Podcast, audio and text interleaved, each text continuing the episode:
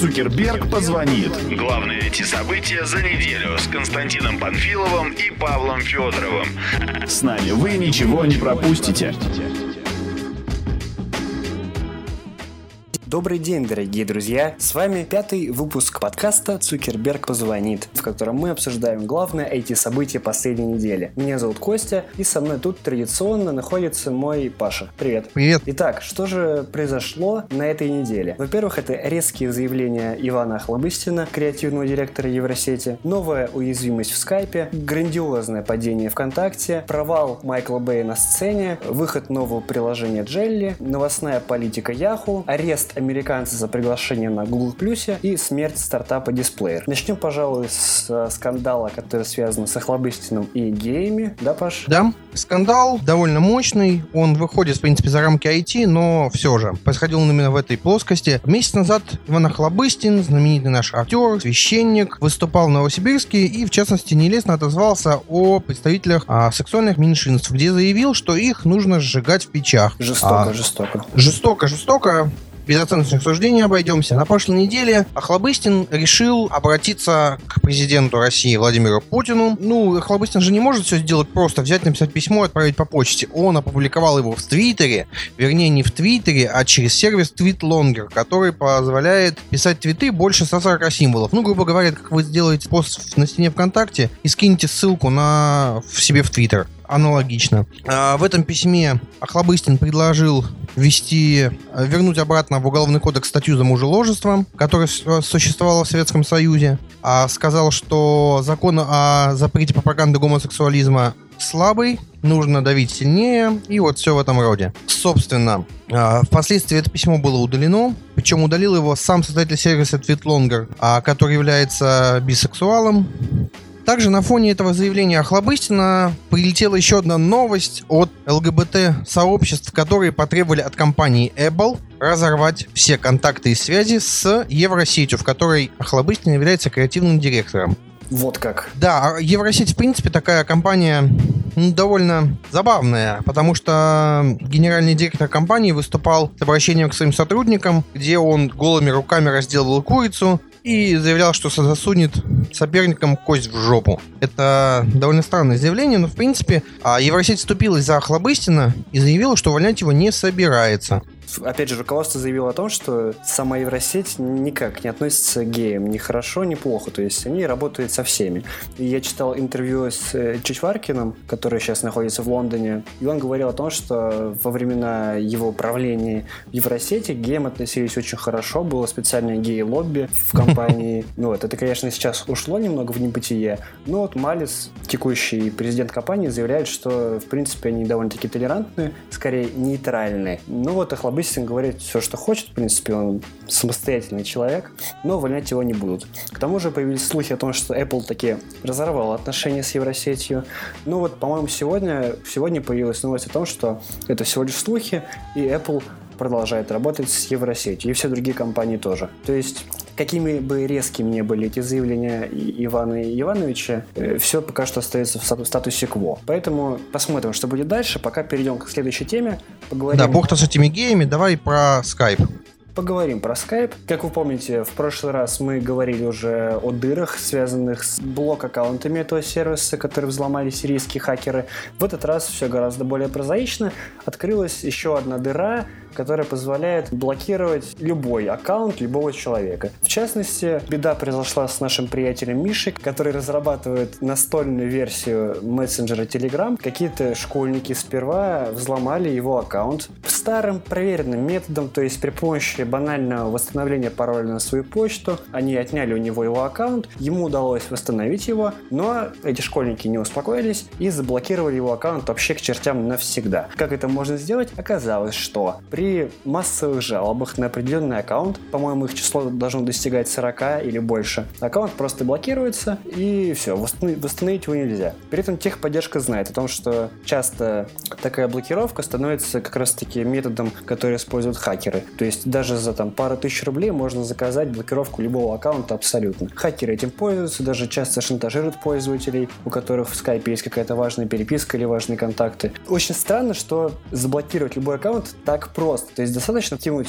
в переписку с жертвой э, ссылку, нажав на которую э, появится форма для жалобы, и нажать на нее 40 раз подряд, и все, аккаунта как не было. А у тебя есть эта ссылка? У меня есть эта ссылка. А скинь, я тебя заблокирую. Давай допишем подкаст, потом уже ты насилуй мой аккаунт как хочешь, окей? Вот. И никто не понимает, почему Skype до сих пор не прикрыл эту дыру, потому что, в принципе, это дыра. То есть такое насилие над чужими аккаунтами, в принципе, недопустимо для настолько массового сервиса. Ну, скажи мне, Skype когда-то славился безопасностью? Ну, может быть, в начале своего пути. Да, вряд ли. Я не помню такого, чтобы говорили, что Skype это безопасная сеть. Каждые полгода появляются сообщения о какой-нибудь новой дыре, новых взломах, массовых блокировках и так далее. Короче, ребята, уходите со скайпа на какой-нибудь там Viber и не парьтесь. А да, следующий что... выпуск... Что следующий выпуск? Следующий выпуск подкаста пишем на Вайбере. Да, обязательно. Давай дальше. Да, в пятницу произошло явно событие недели, если не месяца. Больше чем на три часа полностью упал сайт ВКонтакте. Наша любимая социальная сеть а, просто рухнула. А, на самом деле, то, что упал ВКонтакте, это не вся беда. Потери получили множество других сайтов, на которых были установлены виджеты ВКонтакте, виджеты сообществ, лайки. Даже кнопки с лайками, да кнопки с лайками, комментарии тем более. Эти сайты очень плохо грузились. И, собственно, первой версией того, почему пал ВКонтакте, был наш любимый Годзилла, который якобы посетил а, дата-центр ВКонтакте, но впоследствии а ВКонтакте честно ответили, что да, технические проблемы разбираемся. Павел Дуров а, в Твиттере написал о том, что проблемы с, на уровне маршрутизаторов пришло время почитать книгу, а впоследствии он же дал комментарий нашим коллегам из T-Journal о том, что проблема как раз-таки произошла на части серверов, которые находятся у Selectel. Ага. И при этом Selectel запустил услугу мониторинга активности серверов именно в тот же день и в тот же час, когда ВКонтакте упал. Ну, ребят, хорошо сработали, я хочу сказать. Да, просто отлично. Вот, ВКонтакте упал, была массовая паника. Люди массово, у меня, действительно, понимаете, я в Твиттере пишу, пишу, много пишу. И вот, когда падает ВКонтакте, у меня каждый раз приток ответов, ретвитов и всего такое. Люди, я все думаю, что за люди, которые меня фоловят там, и, ну, ноль эмоций от них. А оказывается, они все люди, кто сидят ВКонтакте, и когда контакт падает, они бегут все в Твиттер и там начинают что-то делать. Прям забавно. Забавно, но логично. Я видел людей, которые начали в Facebook переходить потихонечку в эти пару часов. Даже в Одноклассниках активность увеличилась. О боже что мой. Очень показательно, конечно. Кстати, меня умиляют э, ребята, которые пишут в комментариях там у нас или у соседних каких-то СМИ о том, что вот они организуют какой-то грандиозный э, ботнет, и, мол, это они хакеры, которые умеют э, класть э, ВКонтакте и собираются это сделать в том случае, если там Дурову уволят или Усманов Сечину захватят власть над социальной сетью. И такие, да, да, вот это мы тестируем, значит, это из-за нас ВКонтакте упал. Такие молодцы просто. Ну, по-моему, им поверил, ну как поверил, а на это хоть как-то отреагировал всего один человек, я не буду даже говорить кто. Кто? Синодов. А, ну он верит всему, что пишут и говорят. Э, ладно, к счастью, сейчас ВКонтакте работает очень хорошо, поэтому надеемся, что в ближайшее время падение удастся избежать. Поговорим о следующей теме. Маленькая, короткая такая новость, э, довольно-таки неловкая, потому что, знаете, бывают такие ситуации, когда кто-то делает что-то такое стыдливое, а неловко становится тебе. Вот так произошло с э, знаменитым режиссером Майклом Бэем, который вышел на сцену на выставке CES в Лас-Вегасе, чтобы помочь Samsung представить какой-то их новый телевизор кривой. Вот вышел Майкл Бэй под аплодисменты, там какие-то кадры из его фильмов сзади, стоит этот огромный телевизор, э, искривленный какой-то инновационный. И вот ведущий спрашивает Майкл Бэя, мол, как, там, в чем заключается ваша работа, там, как вы находите вдохновение. И Майкл Бэй отвечает как-то очень односложно, потирает ручки, краснеет, переминается с ноги на ногу. Потом ведущий задает ему еще один вопрос, и Майкл Бэй говорит «извините» и убегает со сцены. И Ужас. в зале раздаются такие робкие аплодисменты, типа «все в порядке, все в порядке, ребята, и ничего не произошло». И впоследствии Майкл Бэй объяснил это тем, что сломался телесуфлер, поэтому текста не было, который нужно ему читать. Э, и вот, значит, он заволновался из-за этого, и ему пришлось слиться со сцены. Бедняга. Просто бедняга, да. Ну вот непонятно, что было лучше в плане пиара, если, если бы он рассказал об этом телевизоре, как планировалось, или вот то, что произошло, потому что об этом случае написали все, кому не лень. А если бы он просто вышел и рассказал, об этом написали бы там парочка профильных СМИ. То есть для Samsung этот, этот случай, конечно, скорее положительный, чем отрицательный. Прям как их SMM в России. Да, прямо как их твиттер-аккаунт. А для Майкла Бэя, в принципе, разницы никакой нет. Я думаю, про это все уже забыли. А в фильмах уже не стали его от этого, да? Поэтому давай дальше. Да. Cofounder а, Твиттера Биз Стоун выпустил а, приложение Jelly. Это приложение для ответов на вопросы, как бы это ни странно. В принципе, затея этого приложения, она идея клевая. То есть а, ты идешь, видишь собачку неизвестной породы, фоткаешь ее и пишешь Джелли. Чуваки, йоу, какой породы эта собака? И тебе сыпется 50 ответов. Э, это такая порода, нет, это такая, вот такая, вот так, вот так. А, или, например, ты видишь не знаю, какую-то картинку, а ты не можешь сфотографировать крупно, потом вырисовываешь нужную деталь, спрашиваешь, а вот как это сделать? И тебе также отвечают. В принципе, затея хорошая, это интересно. Но вот лично я могу выделить один большой минус. А Если Stone претендовал на какую-то инновационность, то, я думаю, ему следовало бы отойти от системы когда, на твои, когда твои вопросы попадаются только твоим друзьям или друзьям друзей. Да, там очень сильно завязано на личную сеть контакт. Да, потому, потому что если я авторизовался через Твиттер и Фейсбук, и мне могут ответить только друзья из Твиттера и Фейсбука, зарегистрированные в Джелли, то, как спрашивается, какого хрена я бы не мог эту же фотку разместить у себя на странице ВКонтакте и не спросить, что это такое. Мне бы там больше народу ответило. Да, да, да, все верно. Ты абсолютно прав. Я первоначально думал, что как-то, может быть, по местоположению будет определяться. Условно говоря, сфотографировал, и могут ответить мои друзья, либо те, кто находится рядом. Но ничего этого нет. Плюс, э, я думаю, какая-то игровая механика не помешала бы, потому что, ну, хотя бы элементарно, чтобы я сам знал э, и мог найти нормальные вопросы, на которые я ответил. Потому что я, честно говоря, на некоторые вопросы отвечал тупо для того, чтобы потом вернуться к ним. А, Но в общей ленте уведомлений, с учетом, что я ответил не как на 50 вопросов, На 50? в первый вечер, да, мне скучно было. И потом я не смог ничего найти. Я решил попробовать действительно. И сам сделал 5-7 вопросов. И получил где-то 5-7 ответов на все вместе. Вот, в частности, ты мне ответил, Никита Лихачев мне ответил. И еще 2-3 левых чувака мне ответили, которые, видимо, в Твиттере на меня подписаны. И все. Слушай, ну я тоже поигрался немножко, понял, что это в принципе ничем не отличается от того, что я там ту же самую картинку запущу, запущу у себя ВКонтакте или там задам вопрос на ответах Mail.ru, прости господи. И, собственно, мне пришлось удалить это приложение, потому что оно сейчас абсолютно бесполезно. И, возможно, там добавится куча новых функций, конечно же. Ну вот игровой механики очень не хватает. То есть, условно говоря, как э, в Foursquare. Бейджики, что тебе давали за ответы, да? бейджики, да, что-то вот такое, это было бы приятно, потому что те же ответы Mail.ru, которые ты вспомнил, там есть а, система лычек, когда, отвечая на какие-то вопросы, ты получаешь лычку там эксперт, маг, что-то такое. Мгм. И все равно, это мелочь, конечно, она ни на что не влияет, но это приятнее все равно. И Да. плюс, если другие пользователи это видят, они понимают, что ты как бы, ну, чушь не скажешь. Ну, или скажешь, но это авторитетная чушь.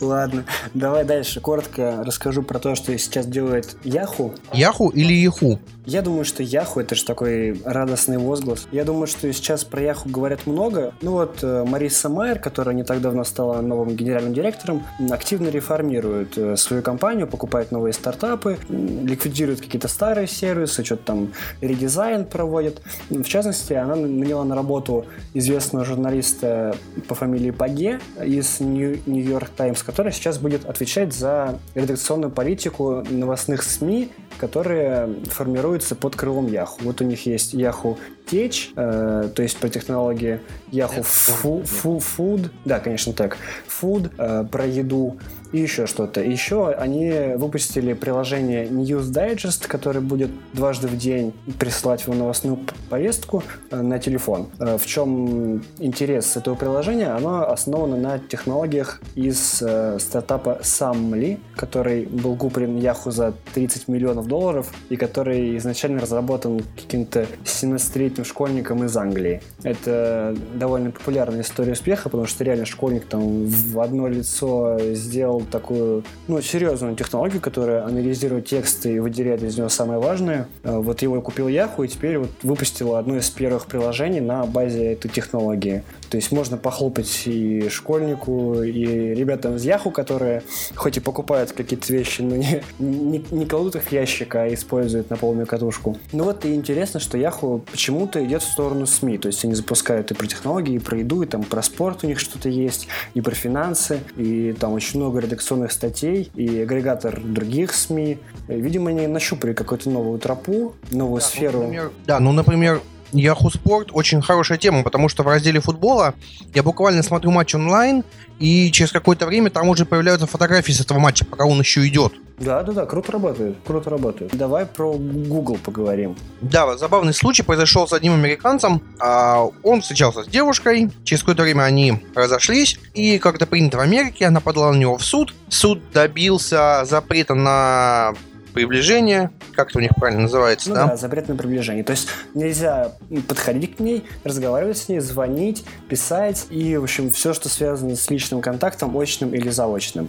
Интересная практика, на самом деле. Ну вот, суть в том, что парень настраивал свой аккаунт в Google+, полазал, полазал в Google+, выключил, пошел, условно говоря, разогревать пиццу, тут рваются маски шоу, хватают его под белые рученьки и увозят. Оказалось, что его бывшая получила от него запрос в Google+, на на что? На добавление в друзья? Там нет добавления в друзья. Видимо, о том, что он добавил ее в свои круги. Да-да-да, там есть такая функция. Да, там есть такая функция, но в принципе проблема-то в чем? Проблема в том, что вполне возможно, парень авторизовался через какой-то сервис, ему предложили, вот, мы нашли твоих друзей, а, давай в, в круги, или вот ты можешь их знать, он автоматически нажал добавить, и они все добавились. Там, условно, там могла быть тысяча человек. Среди них вот это самая бывшая. Да, то есть этого парня выпустили под залог, потому что судья сам признал, что, возможно, такие приглашения рассылаются автоматически. То есть парень не целенаправленно в друзья добавлялся, Google Plus делает это сам. При этом нарушая, конечно же, судебный запрет, но без ведома человека. А еще, кстати, интересный момент в том, что они расстались через день после того, как он сделал ей предложение. Подарил кольцо с бриллиантами за 4000 долларов. Вот мымра. Вот мымра, да. Кинула его, еще и запрет выписала. Странные, странные эти американцы, конечно, очень странные. Но я думаю, что вот суд над ним будет в начале февраля, и мы посмотрим. Это будет такой прецедент интересный. Кстати, в Фейсбуке есть такая тема, по крайней мере, раньше была, когда я получаю запрос на добавление в друзья от кого-то, я вижу, да, этого человека знаю, я нажму «Ответить», оказалось, это было от Фейсбука предложение мне добавить его в друзья, ему вылезло такое же, если я соглашаюсь, ему приходит от меня просто запрос. То есть я не разобравшись в этом, я просто отвечал «да», что-то он мне хочет добавить, да, добавляйся. Оказалось, что это я ему просто заявку отправлял сам. Да это Сложно, восстание, сложно. восстание машин какое-то. Совсем зверили. Глупость Фейсбука. Ну да. А, и последний на сегодня. Очень кратенько расскажу о том, что... На грустной ноте. На грустной ноте. Завершим, да. Закрывается стартап Displayer. Я думаю, что много кто не знает, что это такое. Я видел их продукт один раз на мероприятии TechCrunch Moscow. Это такой экран, который позволяет выводить изображение в воздухе. Он основан на как раз-таки э, дуновениях воздуха, которые подталкивают вверх частички воды. То есть получается... получается получается такой пар, да, на, на котором вводится изображение, и это выглядит как такая голограмма. То есть при этом ты можешь как-то взаимодействовать с этим изображением, то есть там поиграть в Angry Birds, там посерфить интернет, все что угодно.